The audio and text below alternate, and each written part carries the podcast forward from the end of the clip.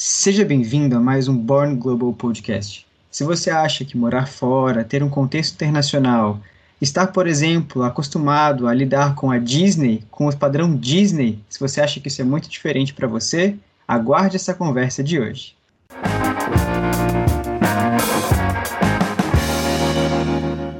Hola, Rin, muchísimas gracias por estar acá con nosotros, muchísimas gracias por recibir las preguntas recibir en ese, recibirme en ese momento, en ese podcast muy internacional como usted. Muchas gracias. Hola Leo, gracias a ti para recibirme también. Mucho gusto estar aquí con, contigo. Muy bien. Entonces, la primera curiosidad en ese podcast es que vamos a hacerlo en español, pero yo soy brasileño y ustedes de Marruecos, eso van a saber en las próximas preguntas. Y cuéntanos un poco de su historia, su historial, cómo se formó su experiencia profesional y por qué estás aquí, qué estás haciendo, dónde, vive usted. Yo eh, estudiaba Business y Management eh, primero en París, eh, en la Sorbonne, y luego me fui a una Business School en Lyon, que es como la segunda más grande ciudad en Francia y me especializó en finanzas de empresas. Y después tenía que hacer eh, varias prácticas durante mis años de estudios um, y los hice en, eh, ¿cómo se llama?, control de finanzas. Uh, las hice en gran empresas, pero también en startups. Y así uh, se formó mi experiencia profesional.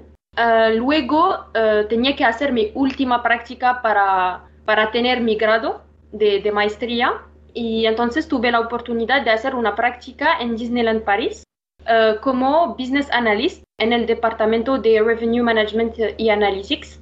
Y cómo explicar lo que estoy haciendo, básicamente um, mi trabajo consiste en la optimización de los ingresos de la compañía uh, por sus hoteles, eh, que tenemos siete, y sus dos parques en París, um, por uno de sus mercados de visitantes en mi caso son los españoles y los ingleses, pero por ejemplo mis, eh, mis colegas tienen otros mercados como uh, los de, de, Bélgica, los de Netherlands, los de Italia. Y también uh, lo que estoy haciendo mucho es lo que, que, se llama en inglés forecasting, que es la previsión uh, en volumen, en ingresos, en el corto y medio periodo de tiempo. Nosotros trabajamos mucho con departamentos como marketing, ventas, finanzas, yield management, etc. Y entonces, bueno, es, es muy cool uh, esta experiencia porque, bueno, tenemos la oportunidad de trabajar con muchos, uh, muchos uh, departamentos, de estar en contacto con lo que están trabajando en, en ventas y marketing, pero en otros países. Entonces, como los de Disney que están en España, los que están en, en Inglaterra. Entonces trabajamos mucho con ellos, es muy internacional como, como área, ¿sabes? Bueno, creo que hay estándares internacionales a, a, cumplir, hay también una preocupación de tener una, una, actividad, una actuación muy presente en muchas culturas, en eso vamos a eh, mencionar en cómo está la, el trabajo en, en Disney. Bueno, creo que ustedes su preocupación principal es garantizar los ingresos en los hoteles, pero en todo lo que la, la compañía ofrece. Lo que tengo que preguntar, estamos en ese momento de, de pandemia, es que, ¿cómo fue la experiencia en, en, Disney en los últimos meses, en los últimos días? Si la compañía tuvo que parar algunos días, ¿cómo está la construcción en ese plan de regreso? ¿Cómo están haciendo en Francia? Bueno, Sí, fue un poco duro estos últimos meses, pero como la mayoría de las empresas en todas partes del mundo, aquí en París cerró el parque el 13 de marzo, cuando empezó mucho la, la pandemia aquí en Francia, y uh, reabrió el 15 de julio. Fuimos cerrados cuatro meses sin actividad. Fue el caso también por los parques de los Estados Unidos, de Hong Kong, de Shanghai, de Tokio. Todo cerró. Pero quiero añadir también que el sector del turismo y hotelería son para mí unos de los más afectados de esta crisis porque se va a prolongar, sorry, seguramente hasta al menos como dos o tres años, ¿sabes? Por ejemplo, no sé, un otro eh, sector de, nos, automóviles, por ejemplo, va a sufrir este año, pero seguramente el año próximo va a ser mejor porque la gente tiene más confianza para, para um, comprar otra vez. Pero eh, el sector de turismo es como la gente ahora no quiere, no quiere viajar en otro país y no quiere viajar, no, no quiere ir en un lugar donde hay mucha gente, que es el caso de Disney, ¿sabes? Hay mucha gente en todos lados, entonces la gente tiene miedo, pero por eso dije que es un sector muy afectado de, de esa crisis. Y en Disney lo sabemos, por eso pasamos, pasemos como los cuatro meses donde estábamos uh, cerrados a planear, a planificar lo que va a pasar cuando vamos a abrir, qué vamos a ofrecer como productos, cómo va a cambiar nuestras ofertas, nuestra manera de comunicar, cómo podemos optimizar nuestros ingresos y al mismo tiempo, claro, reducir nuestros costos. Y bueno, claro, supimos que la experiencia eh, iba a ser completamente diferente, pero al menos tuvimos la, la oportunidad de abrir otra vez. Es como algo muy emocionante para nosotros, ¿sabes? Y para los, lo que, como decimos los guests, o sea, los clientes vienen a, Disney, que podrán disfrutar otra vez de la experiencia Disney. Es algo muy emocionante y la gente estaba muy contenta de poder hacer algo como fan después de cuatro meses de lockdown, ¿sabes?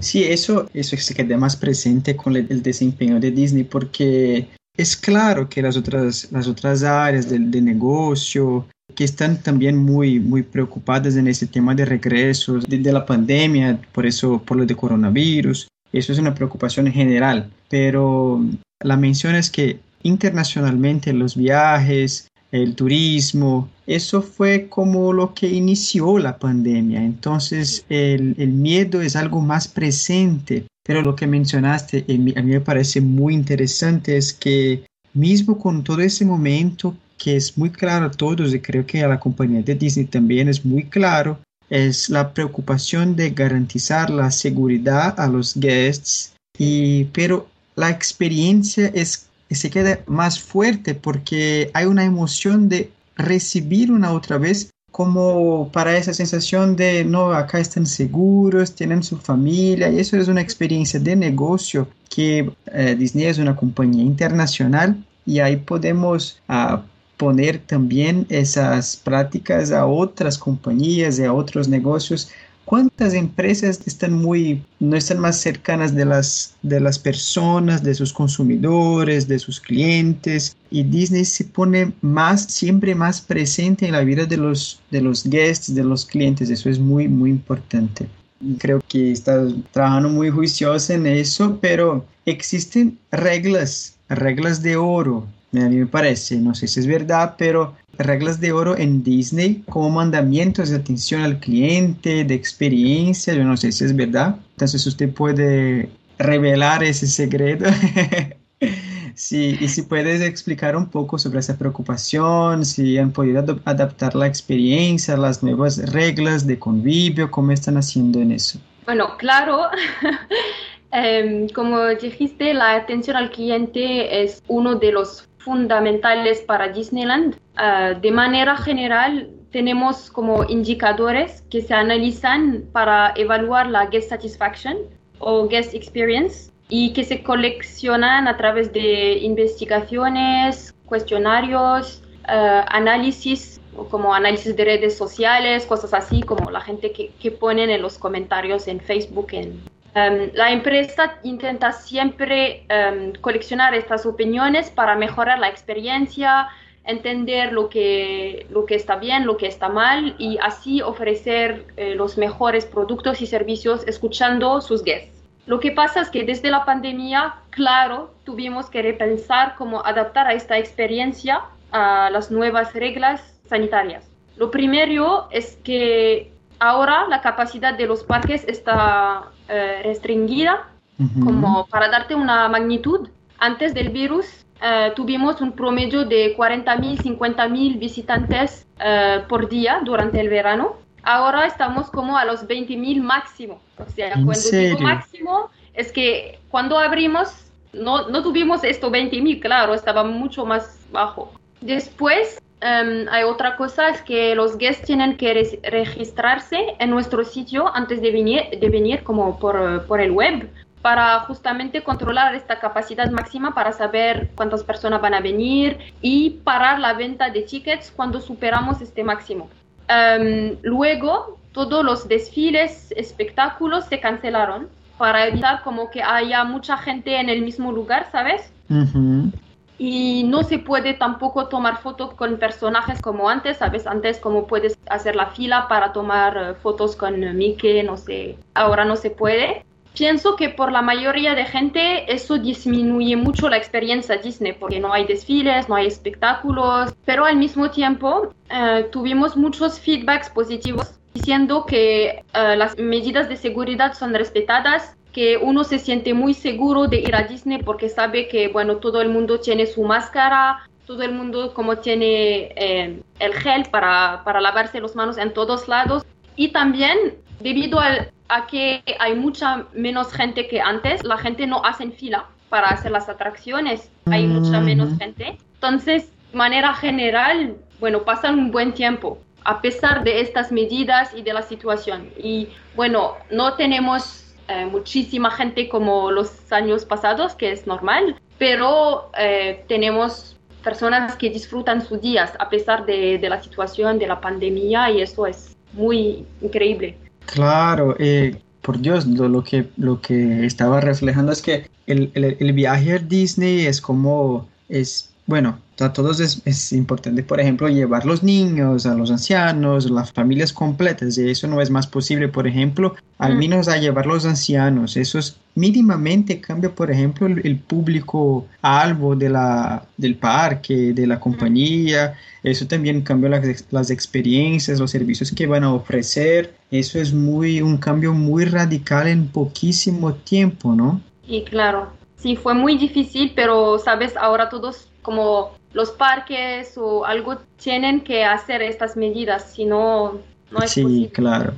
Y eso, bueno, estamos, por ejemplo, a los que decidir retirar una atracción o retirar una, un espectáculo, un concierto, lo que sea, es también decidir por la seguridad de los guests. Entonces creo que en eso estamos todos muy alineados, que la experiencia dicen se pone ahí presente de no, es que no es seguro hacerlo, entonces tenemos que mantener de esa manera. Y eso, por ejemplo, ah, no, es que vamos a cambiar los restaurantes, vamos a cambiar la, la manera de circulación en los parques, las atracciones que, sea, que sean más virtuales, la interacción en la aplicación móvil, por ejemplo, creo que es, eso se puede adaptar, pero la, la, seguridad es siempre muy un, estándar muy presente en todo eso que es la experiencia Disney. Yo estuve ahí en ese en, en febrero estaba como mucho frío, yo estaba eh,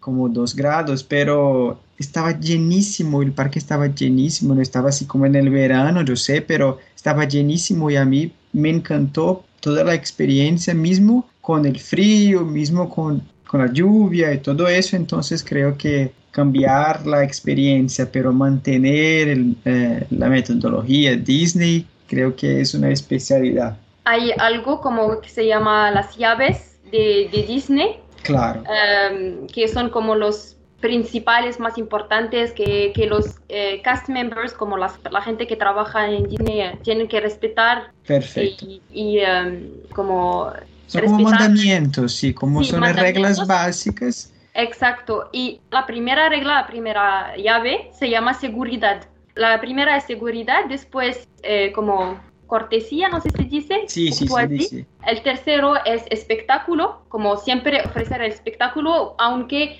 estás eh, caminando en, no sé, un, en un café en, Disney, siempre tiene que estar muy espectacular, como la gente como es, está todo muy limpio, las ropas. La ropa, exacto. Y la cuarta eh, llave es eficacidad, no sé. Sí, eficiencia o eficacia.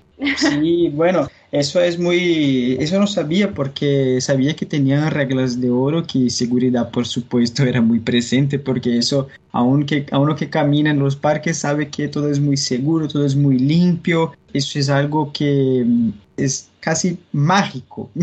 Eh, es, creo que esa es la idea, pero en ese momento de pandemia ponerse ahí presente ese valor de seguridad creo que es fundamental en los trabajos que desarrollan ustedes. Bueno, perfecto. Y eso es para las otras compañías que nos escuchan, creo que tener que, bueno, los valores, cómo podemos adaptar la compañía, los servicios, mismo en esa condición de pandemia, mismo en la condición de de cuarentena y todo eso, porque eso es el servicio que, el valor que el, cliente, el consumidor eh, hay que recibir. Tengo un negocio que sea más industrial, que no tenga, que sea una relación con la empresa, una compañía, eh, una otra compañía. La experiencia se pone ahí por medio de los valores que mi empresa posee. Entonces eso es muy importante también. Eso es Disney. Eh, bueno, usted es natural de Marruecos, ¿verdad? Y vive actualmente en París. Nos conocemos en Colombia, eso es muy, eso es muy gracioso porque yo soy brasileño, usted es de Marruecos, nos conocemos en Colombia y pues usted vive en París, eso es muy internacional. Pero bueno, usted mencionó que hay otros países, que hay otros visitantes de Disney que sean europeos, pero o de América del Sur o en, de otros continentes, lo que sea, eh, africanos y así por delante, pero hay una facilidad de adaptación cultural. Esa, esa facilidad es un estándar en Disney porque eh, hay una, un mensaje que es las películas, el historial de la compañía, eso es muy claro, pero a uno que es latino recibe de una manera, a uno que es chino recibe de una otra manera, y cómo eso es, eh, ustedes piensan en eso, ¿cierto? Claro, claro, claro. Bueno, como decir, en Disney hay mucha gente de todos lados que trabajan ahí, sobre todo los que trabajan en el parque, ¿sabes? Porque es, es obvio, hay, hay mucha gente que viene de todos lados del mundo, los empleados, por supuesto, tienen que interactuar con esta gente, estas, estos turistas de países diferentes. Em, o sea, tienen que saber adaptarse a estas culturas que son diferentes, a situaciones que son diferentes, a idiomas em, al mismo tiempo. Nosotros, bueno, trabajamos en oficinas, entonces no vemos nunca a estos turistas del parque, pero claro, trabajamos la mayoría del tiempo con los de los Estados Unidos para reportar nuestras cifras, em, estamos siempre en contacto con ellos, entonces tenemos que adaptarse a la cultura americana. Sobre todo Disney es una empresa americana, aunque estamos en Francia, tenemos la cultura de, de, los Estados Unidos, cómo trabajamos, cómo reportamos, cómo hacemos todo, algo de adaptación.